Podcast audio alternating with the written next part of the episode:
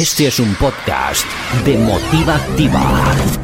Dichos, hechos y muchos trechos. Dichos, hechos y muchos trechos. Refranes, dichos muy, muy divertidos. Tendrás siempre aquí. Dichos, hechos y muchos trechos.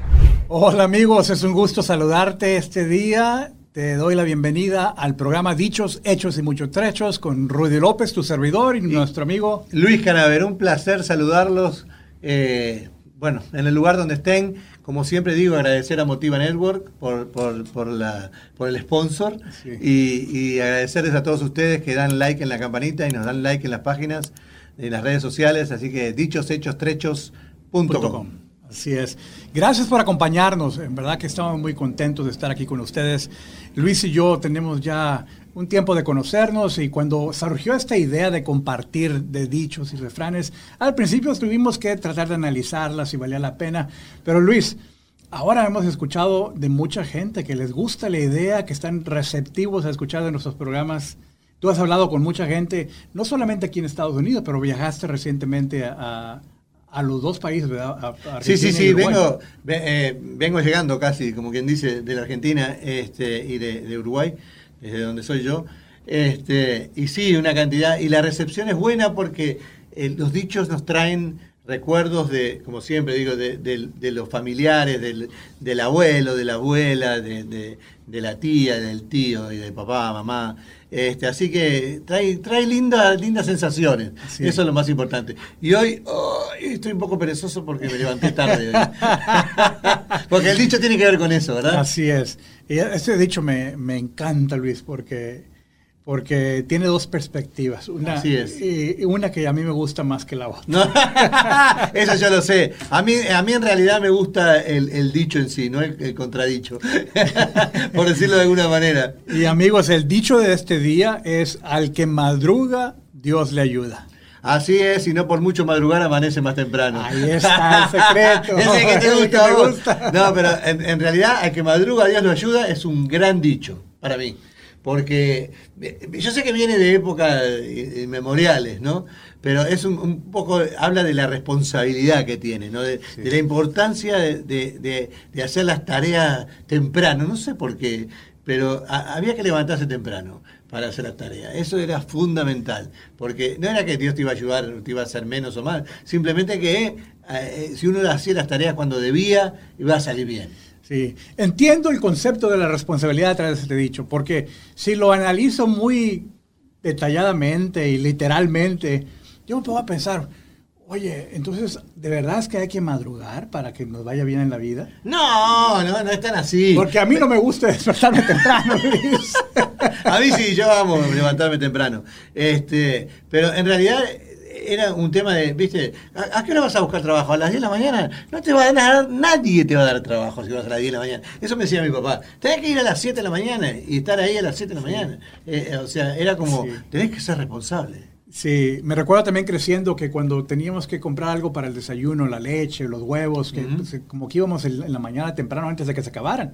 ¿Oh? Ah, ¿Así? Sí, porque llevaban cierta ración o no sé de cuántas Ah, cantidades razón, a la sí, tienda sí. de la esquina. Sí, sí, sí, Y, sí. y los Y vecinos. determinada iban- hora se terminaba. Sí, a- se acababa y al día siguiente tenías que ir de nuevo Ah, a ver mirá. si había. No, no sabía eso. Sí, sí sabía que había que ir temprano porque la leche llegaba fresquita, entonces uno iba al almacén y ya agarraba la leche fresquita. Pero este, en realidad a veces no dormíamos, ¿no? Pero, o sea, ¿y nos ayudaban igual o no? ¿Nos ayuda eso Bueno, no dormir? eh, Porque en realidad desde- estamos madrugando desde el día punto anterior. de vista de que algunas cosas sí son necesarias para hacer temprano, pero, pero igual, o sea, yo decía, otra vez, contradiciendo este dicho, si el ladrón se levanta en la madrugada a 4 de la mañana, ¿le va a ir bien? Y, y sí, capaz que ¿Y- lo ayuda. ¿Y, Dios le va a ayudar? Claro. Claro. No estoy de acuerdo con eso. bueno, pero es su profesión, vamos a llamarlo así.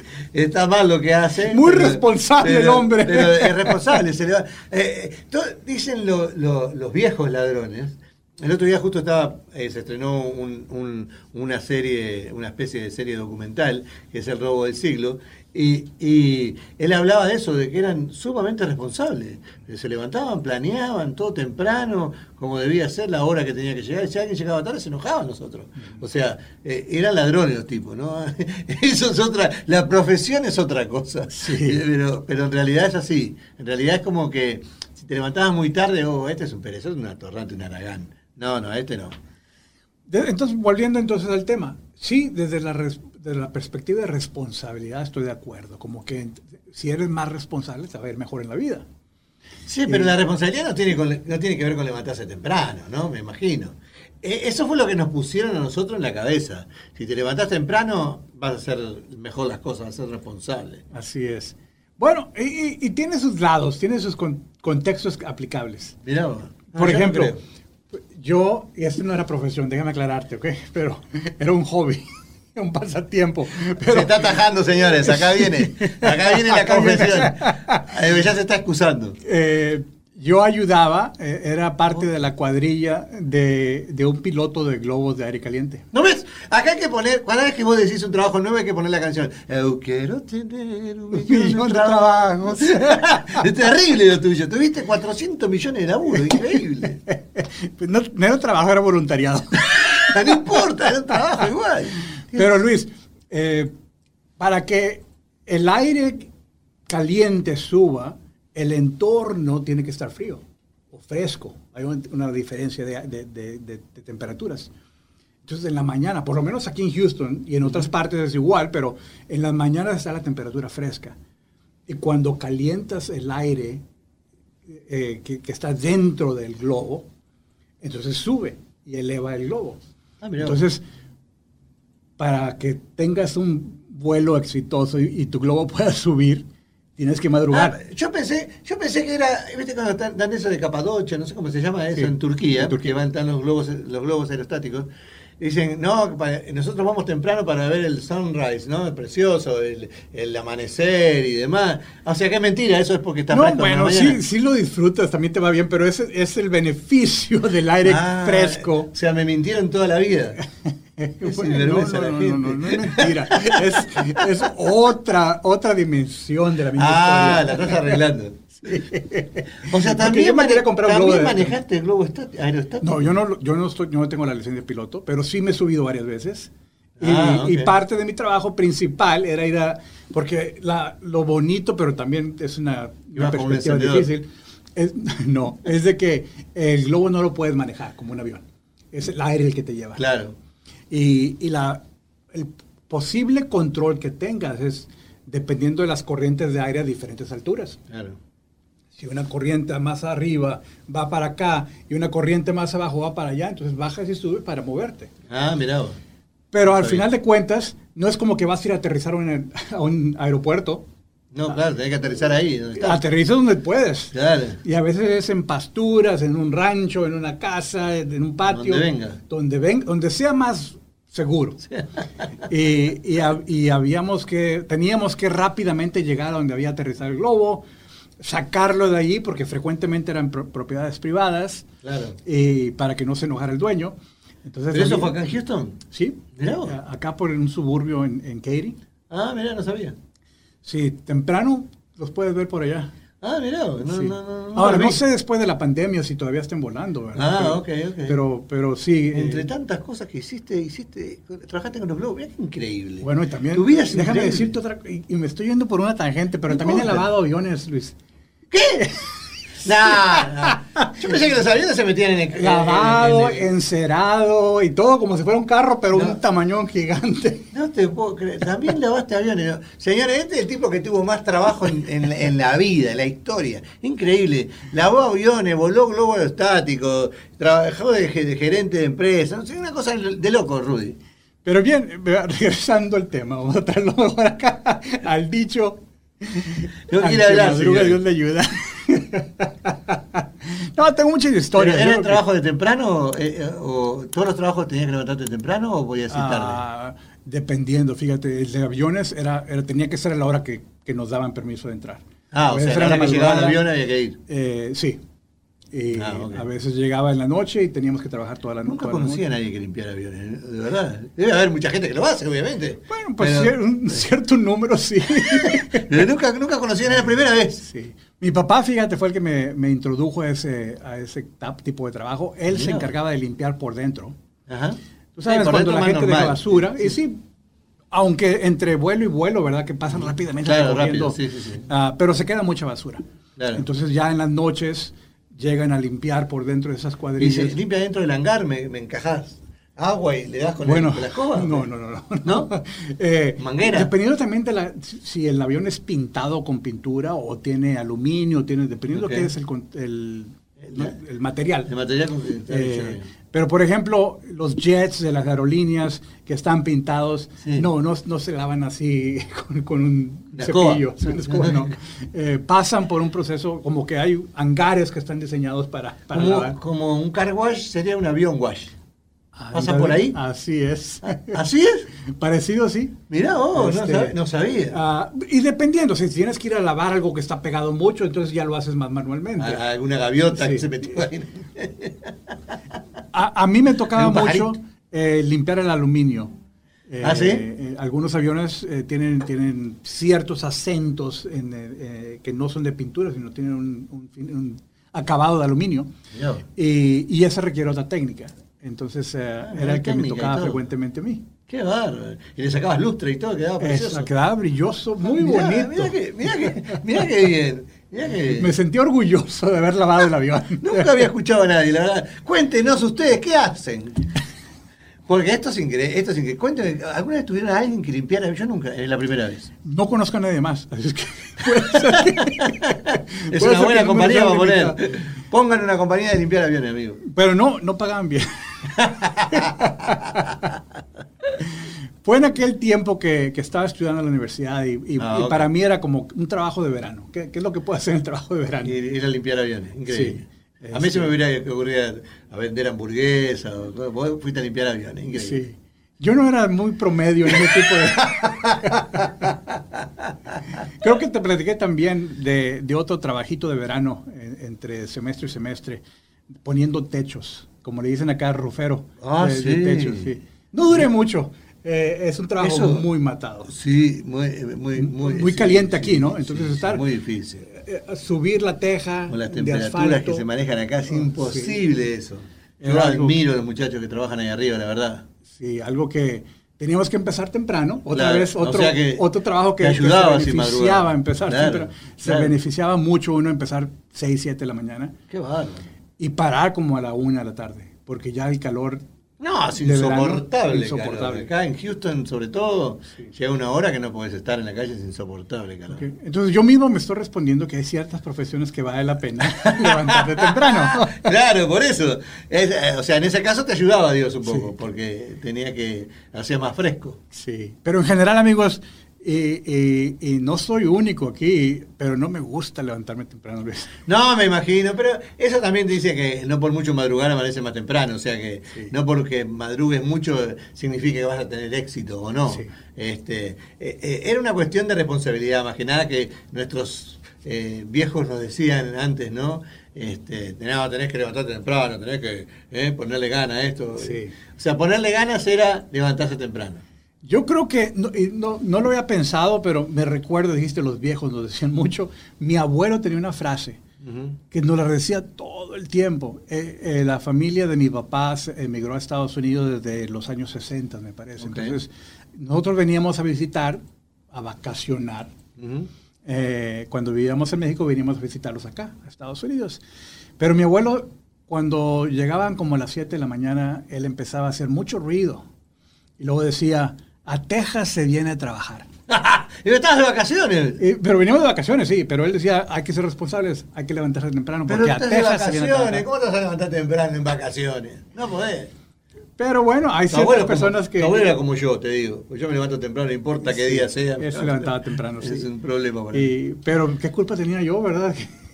Tal cual. tal cual. Ah, Bueno, él decía, Texas se viene a trabajar, pero yo no, yo vine a vacacionar, no vine a trabajar, oiga. No, déjeme tranquilo. Vino a visitar a los abuelos y ya me están tratando así. Terrible. Pero bueno, son tradiciones y frases y cosas que A él le resultó bien en su trabajo de, de Claro, me temprano. imagino. Y, Ah, y a él le enseñaron así también, Sí. o sea, no es que lo Sí, inventó y, él. él, y él en México tenía, tenía eh, el- no sé si la palabra es común en otros países, pero era parte de un ejido, tenía tierras de agricultura. Ok. Y eh, el ejido es un concepto, no sé nuevamente si, si se conoce en otros países, amigos, No, pero, yo no lo conozco. ok, pero es un concepto de, de que se que durante la revolución de México se, se dividió la tierra, los, ter- la- los terrenos, y se separaron para, para que hubieran campesinos que pudieran sembrar. Como una reforma agraria Sí, hicieron. una reforma agraria. sí. Ah. Entonces, estas comunidades de campesinos tenían sus tierras y a eso le llamaban ejido. ah, ok. Entonces, mi papá nació en, el- en ese, en esa comunidad de campesinos. Mira qué bien. Y tenían tierras para sembrar. Entonces, nuevamente, en ese, en ese contexto de, de- de- de sembrar, igual, mi papá siempre decía, hay que ir temprano para, para ir a... No, bueno, eh, los trabajos de campo casi todos son muy tempranos, ¿no? Casi todos, no digo que, que todos sean tempranos, pero la mayoría de los trabajos de campo se hacen temprano. Por la misma razón, por el calor también, por el sol, por una cantidad de cosas. Y eh, las vacas había que ordeñarlas temprano, ¿no? Hay que, había que acomodar los chanchos, yo lo que tuvieran, los chanchos decimos nosotros los cerdos, ¿no? Este, a, a todo lo que sea de campo había que hacerlo temprano. Bien temprano, no sé por qué razón, muchas cosas, pero bueno, se hacía temprano todo, todo muy tempranito. Sí, sí, definitivamente. Y ahí donde mi papá creció, en ese tipo de ambiente. Muchas de sus historias son así de ese contexto, de levantarse temprano. eh, Por de- eso vos no te levantás, vos fuiste rebelde entonces. No, fíjate que yo sí me levantaba temprano de, de niño, Ah, mirá. pero era, era, quizás era la intención o la motivación, era para divertirme. Ah, ok. Por ejemplo, eh, en aquel tiempo, Qué amigos, diferente nos divertíamos. en aquel tiempo, y quizás, creo que lo hemos platicado, Luis, la televisión no funcionaba 24/7, no había internet ni streaming. No, olvídate. Entonces los canales de televisión empezaban a transmitir A en la las cinco mañana, A, a las de mañana empezaban en México. 5 o 6 de la mañana, y, y- y paraban como a las 11 o 12 de la noche. Nosotros empezábamos como a la- Yo recuerdo que el primer programa de, de- de televisión empezaba como a las cuatro y media de la tarde, a las 5 de la ¿Ah, tarde. sí? sí, era, era así. Bueno, déjame Después aclarar. cambió, cuando vino la televisión color, cambió. Déjame aclarar, yo vivía en la frontera con México, y esos canales que empezaban eran, los de, de Estados, Unidos. Ah, bueno, eso puede ser que haya sido antes, capaz. Sí, porque yo me levantaba bien temprano. Yo prendía el televisor, encendía el televisor y se veían las barritas esas de colores. Porque yo quería. La señal de ajuste, Sí, decían allá. Ok. Yo quería ver las, las caricaturas, los Claro, dibujos los animados. dibujos animados. Sí. Allá empezaban Sí, cuatro y media, cinco menos cuarto. en la tarde. Ok. Allá por, por el canal de Estados Unidos Claro. empezaban como a las 5 o 6 de la mañana. Entonces yo, yo estaba despierto ahí sábado en la mañana. Yo veía, yo sin falta. Qué, Sí. lástima, qué lástima que los canales de televisión se dieron cuenta que había que poner todo antes. Porque en esa época uno vivía en la calle. La- yo, por lo menos. eh, estábamos deseando venir de la escuela para tirar todo arriba de la cama, donde fuera, y salir afuera. Jugar a la pelota, a jugar a la escondida, a, a- a estar con los amigos. Yo, eran las nueve de la noche y mi madre tenía que andar. En paz, ¿cuándo vas a entrar? Venía a comer. O sea, se- Sí. nos olvidábamos de comer, nos olvidábamos de, de- de todo porque estar, por estar jugando afuera, ¿no? La vida ha no cambiado mucho. En Sí. verdad que, que, porque sí, yo tengo esas memorias también de, de pasarme todo el día en la calle. Y esto no hace mucho, tampoco es que hace un siglo atrás. No, no, no, no estamos hablando. Porque de los 70, Ahora- de los 80. Quizás le preguntas a mi hijo que está aquí presente, Claro. eh, que, ¿cómo me ve? Me va a ver como viejísimo. Pero estamos hablando aquí de unos 40 Claro, años atrás. claro, sí. claro, claro. Y, y- y la verdad es que, pues no había mucho adentro. Eh, yo, yo también me recuerdo, no sé si te pasó a ti, eh, otra cosa que nos, nos empezó a mover para estar más tiempo dentro de la casa es cuando, cuando se empezó a vender el, jue- el videojuego de Atari. Claro, bueno, si yo lo agarré medio, eh, no adolescente, pero sí este, tenía 13, 14 años Sí. por ahí. Entonces, este, no lo sufrí tanto, porque para mí estar adentro de mi casa era un sufrimiento. Yo tenía que estar afuera con mis amigos, sentado en, el, en la esquina, en el almacén o, o jugando a la pelota, pero algo teníamos que estar haciendo. Sí. Pero ahora lo veo yo desde la perspectiva, porque mi esposa trabaja con niños, Luis. Ok. Eh, ella es fisioterapeuta y, y trabaja con pequeñitos, bebés 3, 4, 5, 6 años de edad. Y, y me platica ella que con frecuencia el niño, el- este pequeñito, este bebé, ya tiene una tableta. No, sí, todo. Es la, es la niñera de ahora, ¿no? Sí, y, y- y el papá o la mamá también. Muy entretenidos los dos. No interactuando niño con, con No, papá, no, jamás, olvídate. Sino cada quien interactuando con su propio. Qué, qué pena, ¿no? Sí. Qué pena. Por suerte, por suerte ahora en las escuelas, porque era un problema eso, ahora en las escuelas acá en Houston están obligando a los niños a dejar el teléfono eh, con la maestra, ¿no? En- porque estaban en la clase o lo que fuera, mi, mi esposa es maestra, Ah, eh, y, y- y ahora las están obligando a los pibes dejar los, los teléfonos en- en- en- con, maestra. Pero antes no pasaba, entonces se llevaban los teléfonos y los niños no atendían lo que estaba pasando en la clase y después los papás se enteraban que los niños no estaban pasando en la clase y era un problema. Sí. Pero el problema es general, viene desde, desde nosotros, de la familia. Hay que cambiar primero en casa, como siempre decimos acá, siempre sale el tema por ahí. Sí. Eh, hay que cambiar primero en casa. Si en casa le ponemos reglas a la tecnología, probablemente nos vaya mucho mejor.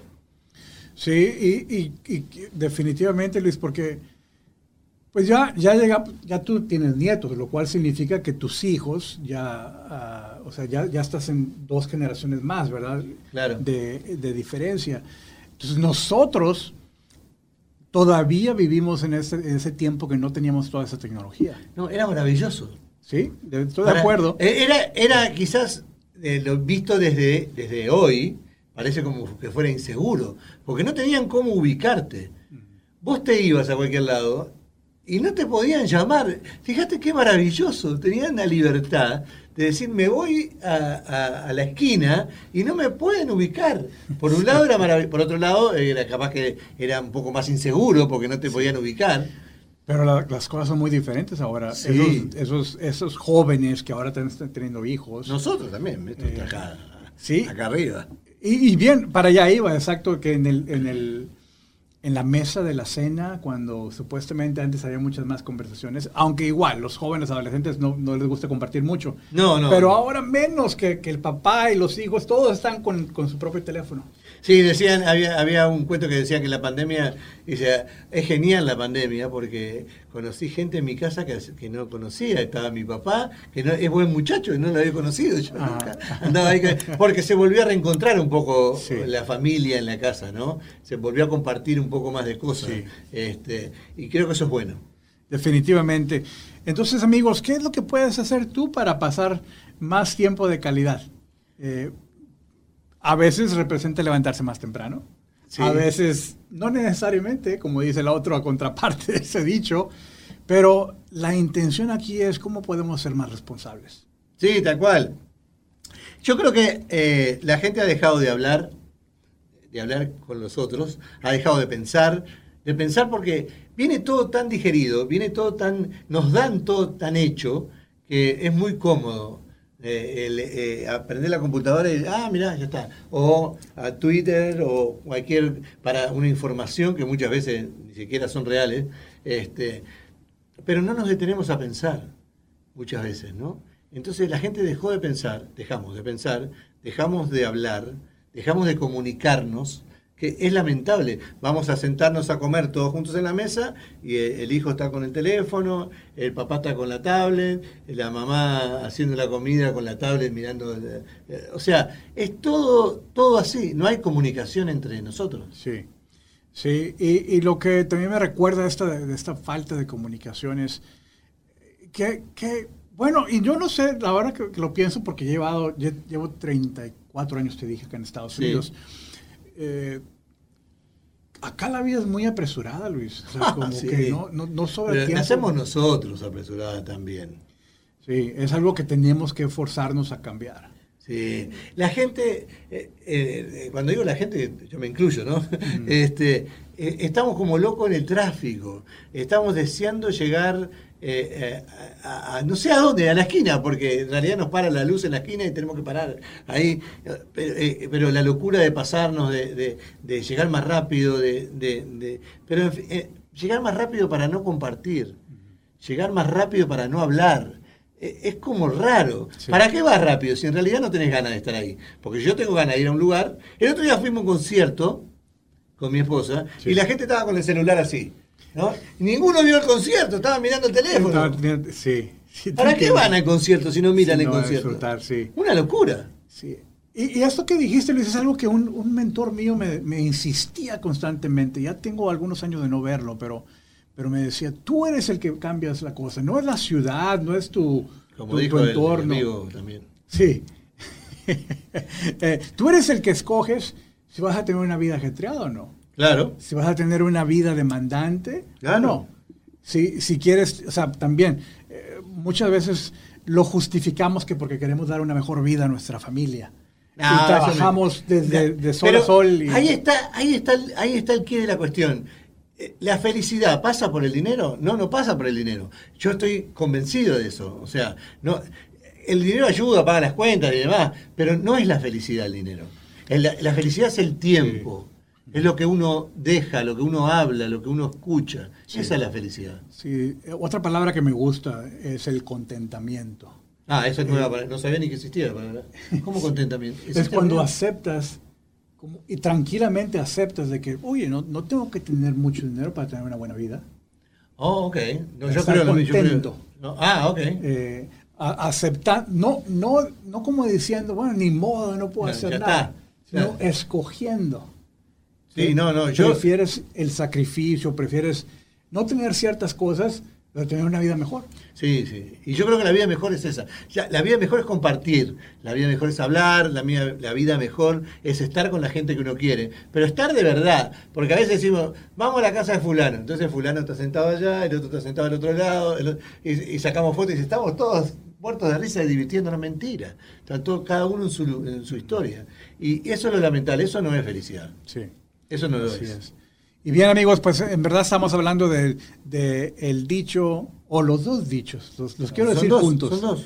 Eh, al que madruga Dios le ayuda, Y no por mucho madrugar amanece más temprano. así es. Al final de cuentas es, la, la moraleja que podemos aprender aquí es de que debemos ser responsables, debemos reconocer de que en ocasiones esa responsabilidad merita levantarse temprano. Sí, claro que Es- sí. es importante. A veces sí.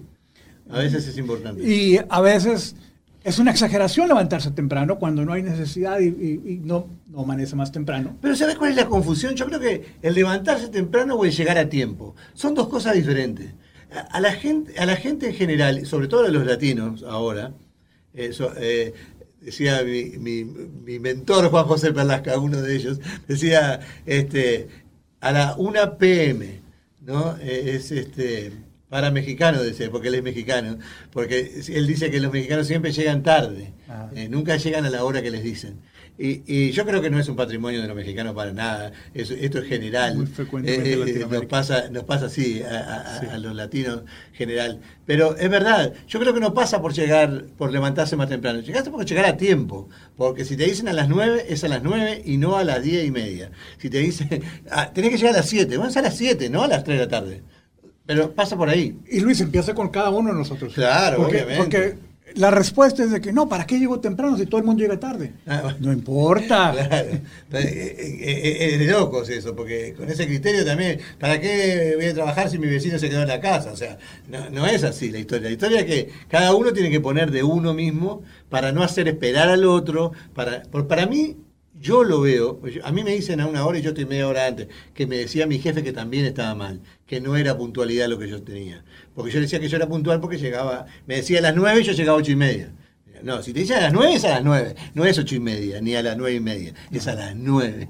Entonces eso no es ser puntual tampoco. Bueno, pero es un criterio. pero para mí sí, para mí es importante que vos no me esperes a mí. Si yo te tengo que esperar a mí no me molesta, pero yo odio que me esperen a mí. Y no queremos cambiar al mundo, amigo. No, no, tengo que cambiar yo primero. Pero sí queremos mandar este mensaje que Luis quiere cambiar, él, yo quiero cambiar, tú también puedes cambiar. Claro que sí, eh, eh, es que nos vamos a sentir mejor con nosotros mismos y con los demás también, obviamente. Así es. Bien, Luis, pues se nos ha acabado el tiempo. Esta qué muy, pena. muy agradable. Esto ya va rápido, vamos muy rápido Sí, esto. ¿Puedes parar ahí? La, la siguiente semana continuamos con otro dicho más en este programa de dichos, hechos y muchos trechos. A- agradecer antes que cortes, agradecer a Motiva Network, por supuesto, a Denis Martínez que nos está ayudando, que viene directamente de Monterrey, increíble, ¿eh? hincha de Tigres aparte, de, de va Tigres, dice. Este, así que bueno, saludo a tu hijo Sebastián, que también está acá Gracias. con nosotros, nos está apoyando. Gracias. Y eh, bueno, a Pilar Martínez, a, a, a- a Catherine también, que nos dan una mano increíble. Así es. Amigos, por favor, suscríbanse a nuestro canal. ah, háganle like ahí en la campanita o si es eh, a través de Facebook. ah, ah, les agradecemos su apoyo para seguir pues produciendo este programa. Dichos, Eh, hechos, trechos.com. Así es. Dios los bendiga. Muchas gracias. Que estén bien, gracias. Dichos,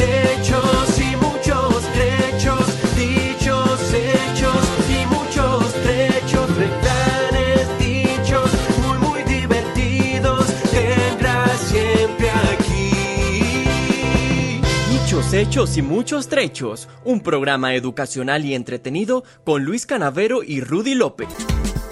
Gracias por escuchar el podcast. Visita nuestra página motiva.network y nuestras redes para más podcasts. Motiva Activa, empoderando tu vida al máximo.